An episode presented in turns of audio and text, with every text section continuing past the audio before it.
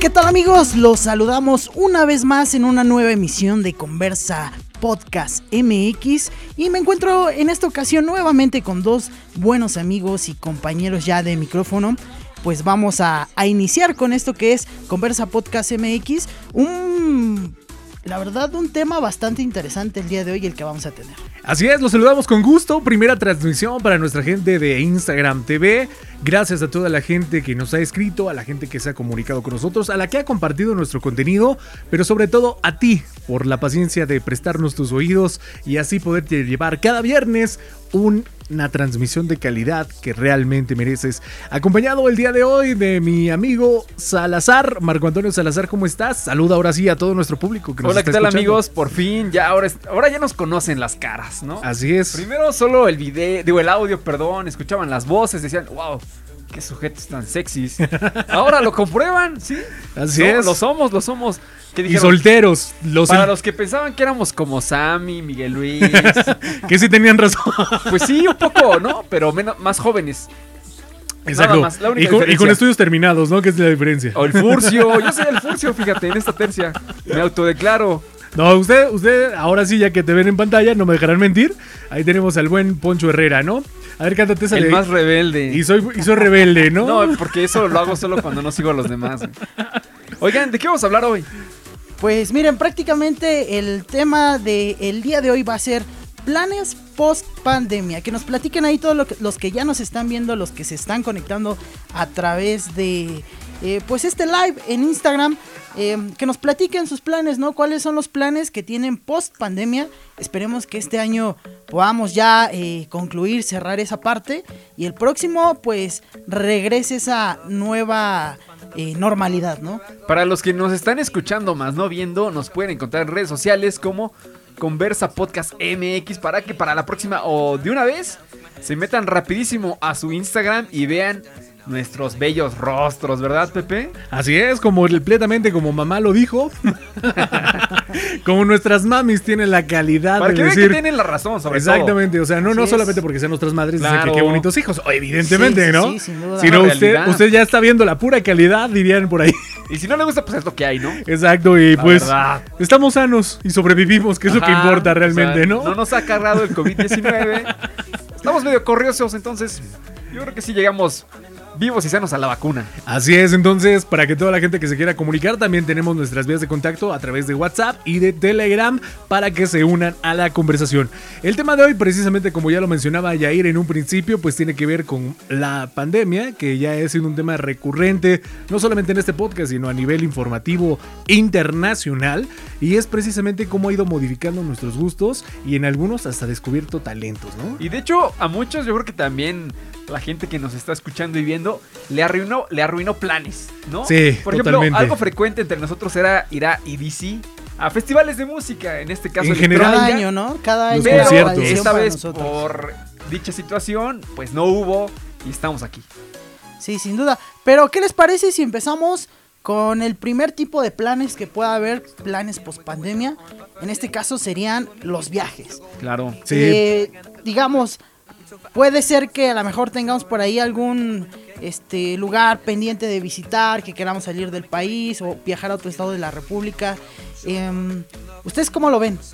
Bueno, pues ahorita complicado por el semáforo que se nos está atravesando, digo, a pesar de que se han hecho las medidas protocolares necesarias y de que se, según ya tenemos aquí en México la vacuna, pues primero la entrada es muy difícil para los extranjeros y la salida es aún más porque ya nos están pidiendo las pruebas de PCR.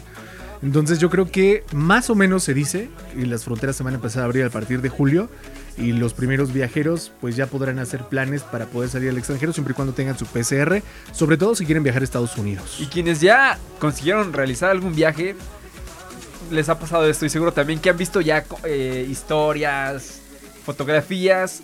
No es lo mismo, ¿no? La neta, salir una foto con cubrebocas o ir a cierta playa, cierto restaurante. Inclusive hasta el trabajar a los diario, mismos ¿no? protocolos, o sea, no, pero incluso, o sea, cuando estás de vacaciones, tu idea es pasarla bien en la playita, no, Sí. no andar en la misma en el mismo malecón de X lugar con un cubrebocas, o sea, como que la Sobre verdad, todo no para la gente del norte, ¿no? Sobre Sí. todo para la gente del norte y la gente del sur, ahí les encargo, 32 grados y con cubrebocas, híjole, ahí está la verdadera triste, situación, ¿no? Sí, yo digo que va a ser un tema eh, eh, todavía algo que vamos a arrastrar, por lo menos nosotros también como jóvenes, que pues nos vamos, nos va a tocar vacunarnos prácticamente a finales de año o, o hasta el próximo. Y recordemos que muchos países eh, a nivel internacional pues van a estar pidiendo dentro del mismo pasaporte digital que ya está por implementarse, pues se va a estar pidiendo, eh, no recuerdo el nombre, algo de green, como una green card. Este, De donde, salud, ¿no? eh, Prácticamente, es como un certificado donde digital de salud. prácticamente tú eh, tengas pues asentado digitalmente que ya te vacunaste contra el virus y con esto pues obviamente va a ser un requisito más aparte de los papeles tradicionales que teníamos que presentar en el aeropuerto, ¿no? Pasaporte o visa. Ahora, ya está en el aeropuerto, ya se puede salir del país. ¿Qué habilidad le trajo la pandemia? Porque a muchos de nosotros, vaya que sí nos sacudió. Algunos pues nos despidieron, otros renunciamos, algunos nos bajaron los sueldos, otros nos bajaron los horarios, algunos fueron obligatorios descansos. Otros pero trabajan desde casa, otros no. Exacto, entonces a partir de ahí, yo creo que todos pasamos por recoger nuestro cuarto para la gente que trabajaba ya en la oficina y se pasó a la home office, a la casa.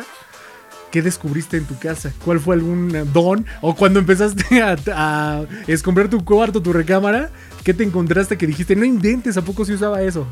Bueno, ah, bueno, antes que esa parte, quería mencionar que al principio a muchos les pareció muy buena la idea de trabajar desde su casa. Decías, pues estoy en mi casa, me la voy a pasar bien porque es mi casa. O sea, Un lujo trabajar en pijama. Ajá, voy a poder tener todo a la mano, que mis quesadillas, que voy a poder estar checando a los niños, ¿no? Quien tiene- quien- quienes tienen hijos. Pero también muchos ahorita ya están súper arrepentidos, o sea, es, Están fastidiados, trabajar fastidiados desde ya casa. estar en casa, ¿no? Sí. Y yo creo que todos. No, es que está difícil. O sea, yo creo que nos pasa como cuando nos enfermamos, ¿no? A la gente que ya tuvo coronavirus, que les mandamos un saludo a todos los sobrevivientes. Yo creo que las primeras semanas dices, está padre, porque estoy en casa viendo series, jugando un videojuego, eh, haciendo cosas que antes no hacía. Al mes ya te estás picando los ojos porque no sabes qué hacer. Lo mismo pasa, ¿no? Podrás ocupar tus ocho horas de trabajo y muchos de mis amigos que están del otro lado cómo su jefe ha transformado su casa en su verdadero infierno. Mensajes a las 12 de la noche, a las 3 de la mañana, los trabajos que por estar en casa te dicen, ah, pues es que ya estás en casa, sí lo puedes trabajar. También yo creo que esa es la contraparte, Estás ¿no? en tu casa y las horas laborale- laborales han aumentado más trabajando desde casa que de manera presencial. O sea, es una locura, está horrible. Sí, Hablando precisamente de ese tipo de habilidades que ustedes mencionan, em, o, descubrirte nuevas cosas estando pues encerrado, yo creo que para mí una de esas, em, pues fue saber que yo encerrado en casa realmente no puedo hacer ejercicio. O sea, ¿por qué? No, Híjole. se- se la gente que nos está viendo en video lo eh, sabe. eh, no, o sea, yo estaba acostumbrado a ir al gimnasio, este, ponerme mis audífonos, ir este, y pegarle, ¿no? Y en mi casa, neta, es de las cosas que. eh, o de las disciplinas que dejé de hacer, ¿no? Dejé de ser disciplinado en eso. No fue tal vez una habilidad que adquirí, sino algo que, Fue que me, disminuyó, ¿no? Por ese, por ese lado. Y fueron de las primeras tendencias que surgieron este, en el típico quédate en casa, que era el hacer ejercicio, que tú acomodaras tu sala a modo de que tuvieras espacio, de que si no tenías tus pesas agarraras un garrafón, los típicos y antiguos botes de cemento, cosas que tuvieras literalmente a la mano, ¿no? Pero que ahora descubrimos que no es tan sencillo hacer, que No, poco tenemos. no, no no es tan sencillo. misma. No es tan sencillo. Y aparte de que no es sencillo, em, pues el gusanito de empezar a comer de más, ¿no?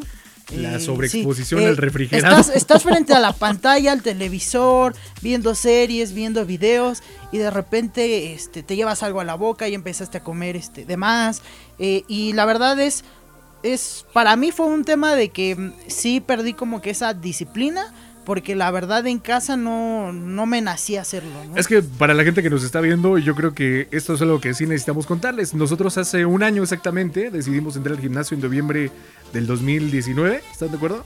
Y ahí es donde estuvimos es seis, 2021. seis meses de manera constante y te cambiaba el ánimo, porque si yo no tenía ganas... No, es que... sí, o sea, realmente sí estuvimos de manera constante. Ya después del EDC ya no, pero ¿Están de acuerdo que si a mí me daba flojera ustedes hablaban y brother, vamos a entrenar? Bueno, eso sí, nos Sí, motivábamos. Exacto, entre Ajá, nosotros, sí, ¿no? sí. Y hacíamos Sí, nuestras duda. rutinas, ya estábamos agarrando pues esta disciplina, pero inclusive yo creo que salir a la calle, ver cómo la gente se te queda viendo porque empiezan los primeros resultados y al revés, cómo ves a la gente que realmente quieres o aspiras llegar a ser, ¿no? Sí, Porque no falta el güey que siempre está en el gimnasio toda su vida y está bien inflado. ¿Se acuerdan de Hulk? Sí. O sea, Hulk para nosotros era un personaje que de verdad era Hulk. O sea, era un tipo con unos músculos impresionantes que nada se le quedabas viendo y decías, si yo cargo la mitad de ese tipo, me trueno la O espalda. sea, tenía músculos en los músculos. Exacto. Y ustedes y ustedes también a- conocerán algún Hulk dentro de su comunidad y realmente era impresionante y ahí sí te motivabas y viceversa. Nuestras las mujeres, ¿no? Que estaban las más guapas del gimnasio que apenas hacían su calentamiento con el peso que le metía a una mujer, les juro que a mí me rompía la espalda.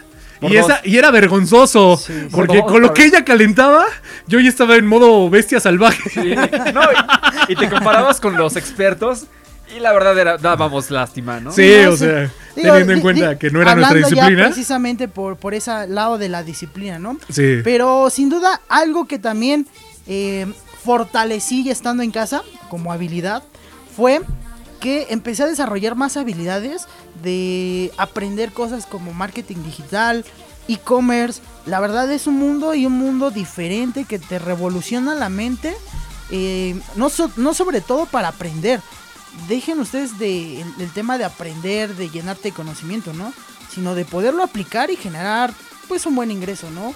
Con esta nueva modalidad de estar detrás de la computadora, internet y Que acabó. surgieron muchos cursos a través de internet, que era lo que estábamos platicando. Nuestra carrera que nos costó cuatro años, ya la puede aprender usted en un diplomado de tres meses y por menos Sí, de sin 600 pesos, que eso es lo que más coraje da. Pero bueno, hay expertos y hay aprendices. hashtag nostalgia, hashtag me Y yo, creo, y yo creo que a muchos les ha pasado. Por ejemplo, he conocido a administradores de empresas que se pasaron a la moda fitness y ahora son coaches de nutrición. Y escuché bien lo que dije, coaches, no expertos en nutrición, sino realmente gente que está motivando a otros a cambiar su cuerpo desde sus aulas. Que eso yo creo que también surgió eh, por el hecho de la necesidad de comer. O sea, el cambiar tu giro de manera drástica fue porque lo tuyo ya iba para abajo, estaba en un mal momento. Entonces dijiste, o me levanto aprendiendo algo nuevo, siendo eh, aprendiendo un curso y después yo siendo el profesor.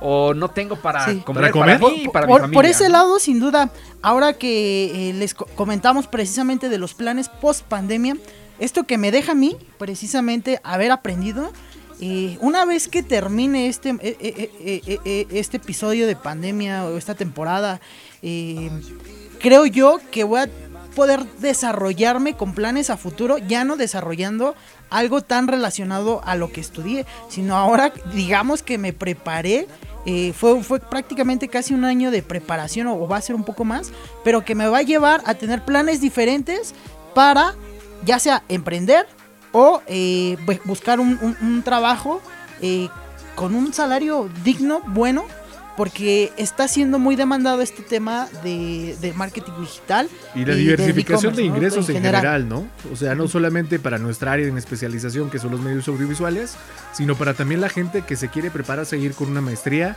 el modo en que vino a revolucionar el sistema educativo, que ahora ya no necesitas estar en el aula, que por fin se dieron cuenta que no era necesario estar en presencia de tanto, sino que ya empiezan planes más flexibles, te empiezan a llegar plataformas al celular, puedes verlos a través de tu tableta digital, de tu iPad, de lo que tú tengas a la mano, y que realmente empieza un conocimiento tanto empírico, porque hay gente que lo quiere desarrollar de manera independiente, como colectivo, ¿no? Que ya a través de una unidad de, puede ser una unidad de especialización, en este caso llame la universidad, llámelo algún centro de educación específico que sea de su incumbencia y que realmente está formando profesionales que ahora son en este multiverso de los medios digitales profesionistas completos. Que eso es todo un tema, ¿no? Porque esa parte del aprendizaje, yo desde mi punto de vista está horrible ser estudiante ahorita, porque parte de lo, de lo chido desde mi punto de vista también era convivir con tus cuates, estar ahí en tus horas de receso, platicando, compartiendo,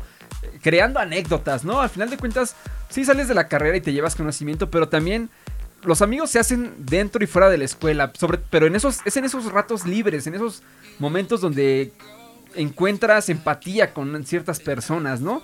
Y digo que está horrible porque estás desde tu casa, porque muchas eh, lo que también tergiversó en esta onda del aprendizaje de la pandemia fue que las escuelas privadas, por ejemplo, siguen cobrando las mismas anualidades que cuando tú te inscribiste Las en colegiaturas, tiempo, ¿no? en Que- tiempo de presencial. Ajá, sí, perdón, este anualidades O mensualidades, sí. o mensualidades. Sí, pues hay de- gente que de paga por carreras. semestre, sí se vale.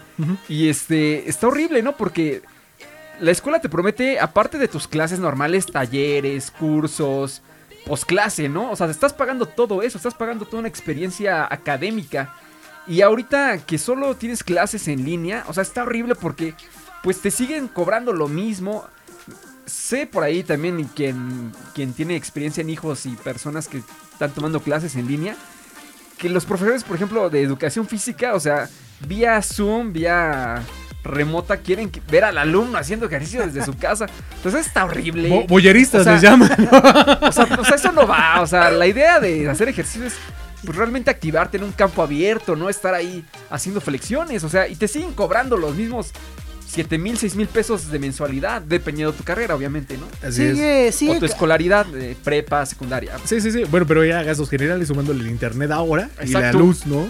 Vaya que sí cambió eh, por completo la forma, pues, de socializar incluso, ¿no? En ese tipo de temas, en el de, pues, estar con un compañero al lado de ti o no. Eh, me imagino, ima- imaginen la- las generaciones que acaban de entrar a una nueva escuela y que no conocen físicamente a sus compañeros. Está ¿no? horrible, está horrible. Que todo te lo imagines por Zoom, que te ya te enamoraste de una de las chavitas. Te y en persona la- es así de, ¡ay, caray! ¡Ay, caray! No era lo que esperaba, señorita. Sí, O e- al e- revés. Ese tipo de cosas, ¿no?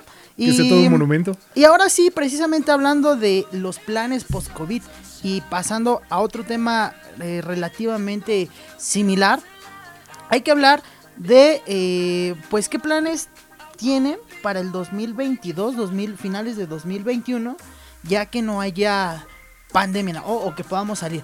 Les platico, 2022 ya se viene mundial. Pues también los Juegos Olímpicos, en dado caso que los quieran posponer otra vez. Y pues yo creo que lo que todos están esperando, si se van a juntar los Juegos Olímpicos con el Mundial, que ya también le toca a México. Y en este caso sería No, México. es primero Es que Qatar. es Ah, cierto, es Qatar 2022 primero. Es Qatar y 2000. Cuatro años después después, es el de sí, México, sí. Canadá, Y Estados Unidos. Estados Unidos, exacto. Eh, pues mira, fíjate que qué fuerte palabra acabas de usar. ¿Cuáles son tus planes para el 2022? Estamos en febrero de 2021, güey. Todavía Sí, ni siquiera han es que ya avanzado. no puedes hacer planes puede- este año no puedes todavía. avanzar ni siquiera dos meses y ya estás pensando en cuáles son tus planes para el siguiente año. Entonces, yo creo que la mayoría de la gente que está en su casa, si no se ha especializado, sí ha pensado seriamente en cambiarse de carrera sin importar el giro, ¿eh? Me ha Y que tocado. muchos ni siquiera han tenido esa oportunidad de cambiar de carrera, sino que realmente abandonaron la escuela porque los ingresos en la familia ya no hay. Entonces, y eso también es una situación bastante drástica, ¿no? trabajo o ya no hay que comer. Y eso Está pues, triste. realmente pues es desesperante como humano, como este Como cabeza de familia. como cabeza de familia, eso, a eso me quería referir. Porque realmente no llevar el sustento a casa. Digo, algunos de nosotros pues tuvimos que regresar a la beca paternal. O sea, la gente que ya estábamos rentando, yendo de departamento individual, ya estaba soñando y viviendo el sueño, te regresas otra vez a ser hijo de casa, a pedir otra vez permiso, a reinventarte porque pues ya estás concentrado en tu hogar. La gente que de plano renunciamos al trabajo porque ya las circunstancias no nos favorecían. Es pues realmente frustrante saber que tienes capacidad que otros están desaprovechando y que desafortunadamente como no hay trabajo en tu campo laboral, tienes que abrir un nuevo negocio. Así que si usted está viendo que en su familia, en su calle, en su colonia, en su municipio, están abriendo hamburguesas, pizzerías, comida rápida, Consume local. Consuma local, efectivamente, porque es mucha gente que además desafortunadamente se quedó sin trabajo. Profesionales, usted puede platicar con su vecino, contadores, abogados, ingenieros, arquitectos, no importa el ramo, están emprendiendo pues por la comida, que yo creo que es uno de los comercios rentable. que no Sí. dejan de ser rentables, ¿no? Digo, e- es rentable, pero desafortunadamente yo creo que va a llegar un momento en el que, pues en toda la cuadra todos vendan algo y, y prácticamente se compren. Seam- seamos, entre- seamos caníbales de empresas, Sí, ¿no? ¿no? Porque realmente está el vecino haciendo lo Este, mismo. Pero bueno, digo, hablando ese tipo de, de circunstancias, de temas, eh, todavía no se dan y los que están emprendiendo, pues no queda de otra forma más que hacerlo así, ¿no? Y ese es otro tema, el sector restaurantero, ¿no? O sea, estábamos acostumbrados a ir a, a la fondita de tal o ir al tal restaurante, comer ahí. Pero por la pandemia, se- incluso se cerraron, ¿no? O sea, cosas que yo sí consideraría como necesidades básicas, que es la alimentación. Hay gente que trabaja todo el día y que tiene que ir a comer a la calle por necesidad, porque no tiene tiempo para hacer comida Sí, en casa. o, entonces, o- o te haces tu comidita por o te eso bañas. acuden a ¿no? estos tipos de lugares, ¿no? Y el hecho de que los hayan cerrado, de que después les, les abrieran, pero solo porcentajes mínimos, tanto dentro y luego se activaran las mesas al exterior, también los ha vuelto locos, la verdad. Y un verdadero aplauso a todos aquellos del sector restaurantero que mantuvieron a su personal, le siguieron dando sus quincenas y inclusive llegaron a un acuerdo, ¿no? De que no te voy a despedir, pero pues aguántame con los sueldos. Y bueno, y lamentablemente decir que otros se tuvieron que. Los tuvieron que co- despedir forzosamente, tal vez sin querer. Porque y ya cómo no aguantaron. aumentaron los servicios a domicilio en ese aspecto, ¿no? El Uber Eats, sin delantal. Este, Didi Sí, Foods. Generalmente todas las plataformas de servicio de, de recolección y entrega de comida, servicios, este, incluso los mismos supermercados, algunos implementaron eh, el servicio de pide el super aquí y nosotros lo llevamos a tu casa, ¿no? Ese tipo de, de servicios, eh, pues prácticamente se fue para arriba, ¿no? Y también hay que decirle a la gente, pónganse del otro lado, no porque estén pidiendo comida a través de una plataforma, significa que los que están llevando la comida ganen ahorita millonadas, sobre todo con los impuestos que acaban de adquirir las nuevas plataformas donde quizá a usted le sigan respetando el precio, pero usted pues está pagando las consecuencias, señor repartidor, porque si ganabas de una toma de comida de 50 pesos, ganabas 20 pesos, ahora estás ganando 3 pesos o 10 pesos, ¿no? Y, y, bueno, eso es la onda de la comida, ¿no? Así es. Pero no solo se manejan por comida este tipo de, de restaurantes, digo, por el típico chavo que lleva la moto. Yair aquí en buena experiencia nos puede contar también cómo fue la onda del traslado, ¿no? El Uber, el, Uber, el Didi. Sí, O sea, digo, se- Porque sí le tocó esas dos rondas, ¿no? la de pasajeros y la de tocó, comida. eh, digo, básicamente yo agarraba, eh, llegué a meter mi, mi auto en la, en la plataforma de Uber. Este, lo estuve trabajando y en temporada de pandemia llegué a tomar este servicios de Uber Eats y la verdad es, eh, bueno, ver que no hay gente en los restaurantes, que tú eres el único que llega, recoge y lo entrega, este, y aparte si te pagan en efectivo o los viajes, eh, digamos, de personas, de pasajeros, pues prácticamente la movilidad disminuyó en la ciudad. Por lo menos en la ciudad de Toluca la movilidad disminuyó y eh, algo que eh, muchos choferes eh, de las plataformas digitales como Uber eh, se empezaron a quejar precisamente porque en ese inter hubo pues nuevos impuestos, hubo nuevas, di- bueno, nuevas normas, nuevas dinámicas que se tenían que empezar a seguir y obviamente pues esto ya no empezaba a ser tan rentable para este tipo de plataformas. Tan es así que hoy en día pues ya estamos viendo que hay mucha inconformidad y protesta por parte de quienes eh, continúan trabajando o desempeñando algún papel dentro de las plataformas digitales, ¿no? De- Oye, ¿y de- qué de onda con el- movimiento. ¿Qué onda con el tema de la demanda? O sea, bajó demasiado el, el servicio de, de transporte particular, ¿no? Eh, De Uber y Didi. Sí, bajó, bajó bastante porque un día normal, antes de temporada de pandemia, un chofer podía hacer 30 viajes, ¿no? Más de 30 viajes. ¿Al día? Al día. Entonces, eso se traducía tal vez en ganancias libres, pues hasta arriba de mil pesos, mil, mil doscientos pesos libres de gasolina y de impuestos, ¿no? Viene la pandemia y con trabajos empiezas a tomar 8, 7, si te fue bien, 10 viajes. ¿Al ¿no? día? Al día. No, Y se man. traduce Entonces, en ganancias de- prácticamente traducías en ganancias de 100 pesos, 150, porque tenías que volverle a poner gasolina al auto, ¿no? Entonces, em, fue complicado y ha sido, bueno, sigue siendo complicado para todas estas plataformas. Eh, se los digo porque yo tuve la experiencia de estar ahí. Eh, me salí, sí, porque yo vi que ya no era rentable. Entonces, cuando ves que algo ya no está siendo rentable, pues mejor te haces a un lado y este haces otro- te dedicas a hacer otro tipo de cosas, ¿no? Pero hoy en día sí, la verdad, eh, yo creo que ya no está siendo tan rentable, aunque la movilidad se empieza a normalizar en las ciudades. Pero ya no está siendo tan rentable para todo ese tipo de aplicaciones de transporte. Sobre todo para la gente que ya está en semáforo naranja, algunos que ya están saliendo obligatoriamente aún estando en semáforo rojo, la gente que sigue yendo a sus trabajos, la gente que tiene que desplazarse ya sea pues, por citas médicas, por papeles que le están pidiendo en el trabajo, que la gente sigue sin entender que ya hay un entorno digital donde puedes imprimir tus PDFs. Y yo creo que es una gran lección tanto para las gobernantes, para los gobernantes en este caso, de que ya activen sus plataformas digitales, o sea, el pago de agua, el pago de luz, el pago de predio, el pago inclusive de teléfono, ya se está haciendo de manera digital en algunos municipios, pero de verdad que es vergonzoso que en plena pandemia todavía te sigan exigiendo papeles en algún centro de desarrollo, en algún eh, DIF, por así llamarle, o inclusive los médicos que ya se están ausentando de los consultorios y que no sé si les ha tocado la experiencia, pero los médicos ahora ya están atendiendo por videollamada. Sí. Y dices, ok, está padre si tengo un celular de gama media alta, porque la cámara está bien.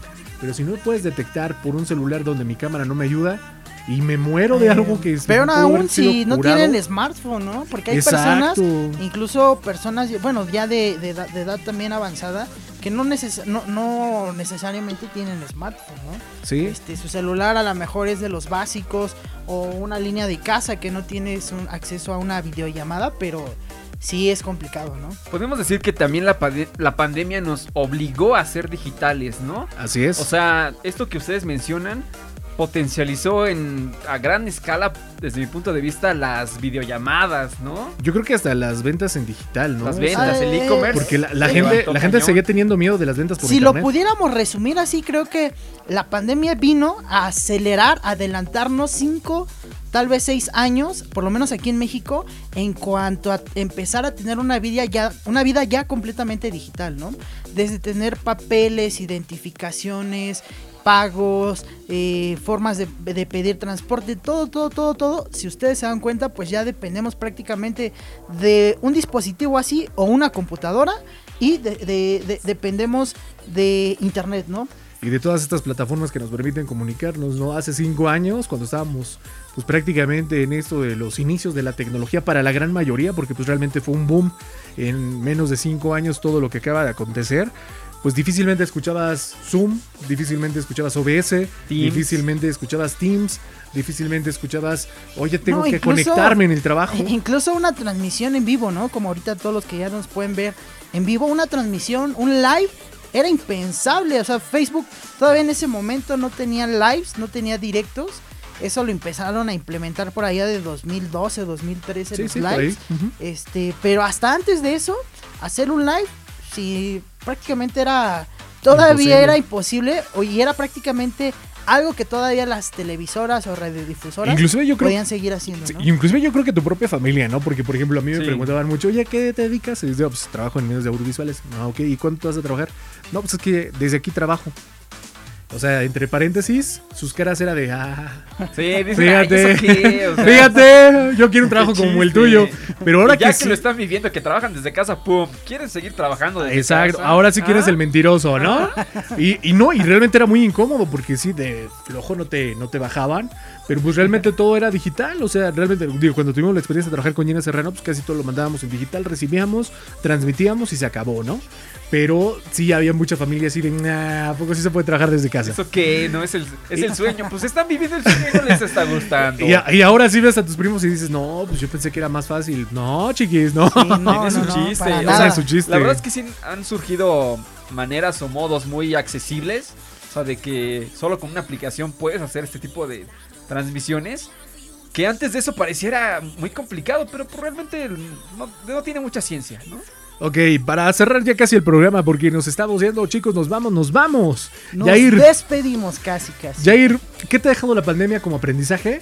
¿Y cuáles serían unos tips que le estás dando a nuestros amigos que ya se sienten desesperados de estar encerrados? Mira, como aprendizaje, lo peor que uno puede hacer en casa es eh, pues tirarse a la flojera, no hacer nada. Eh, es lo peor que puedes hacer, ¿no? No hacer nada, no invertir tu tiempo. Eh, como consejo yo lo único que les digo es que inviertan su tiempo, invierte en algo que, eh, algún tema te gusta, algo te apasiona, investiga sobre ese tema, ve cómo se mueve, cómo se está desarrollando ahora ya de forma digital y pues des- de- desarrolla una nueva habilidad para que eh, pues puedas seguir compitiendo tú en- laboralmente, profesionalmente, este, personalmente incluso, no necesariamente para algún trabajo.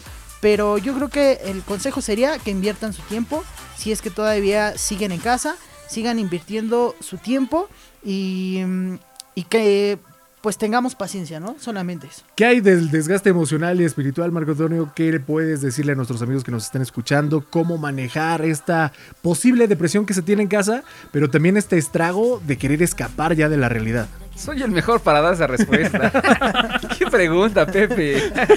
¡Oh, claro, Jimmy! No, claro, por supuesto.